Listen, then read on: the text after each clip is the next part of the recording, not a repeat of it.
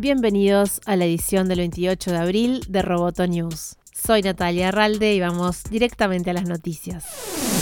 Facebook anunció Messenger Rooms, una función parecida a Zoom que permitirá a los usuarios crear salas de videoconferencias de hasta 50 participantes sin límite de tiempo. Las llamadas de Messenger Rooms se pueden iniciar en Facebook desde el feed de noticias, en los grupos o dentro de eventos, y de acuerdo con la red social, pronto se añadirá la posibilidad de iniciar salas desde Instagram, WhatsApp y Portal. Los usuarios podrán unirse desde sus teléfonos o computadoras sin necesidad de descargar el software.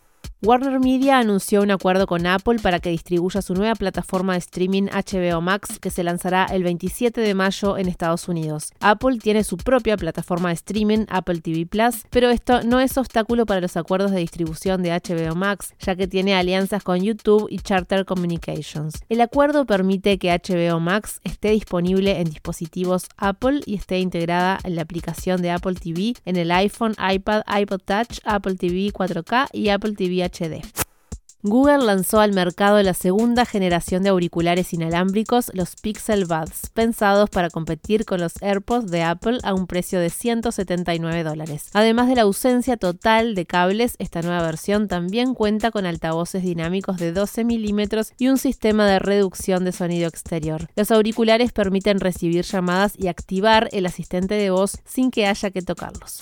Un informe de New York Times reveló que las autoridades chinas arrestaron a cinco ex empleados de Huawei el año pasado después de que uno de ellos afirmara en un chat privado que tenía evidencia de que Huawei vendió tecnología ilegalmente a Irán. La versión indica que las cinco personas que estaban involucradas en reclamos laborales con Huawei en ese momento discutieron en un grupo privado de WeChat sobre los tratos de la compañía con Irán. Una fuente que cita la publicación asegura que los cinco involucrados eran reconocidos detractores de la marca y por lo tanto las detenciones tienen un trasfondo político. Por su parte, Huawei asegura que el motivo del arresto radica en la conversación de la app WeChat, donde se cita una referencia de venta de tecnología a Irán.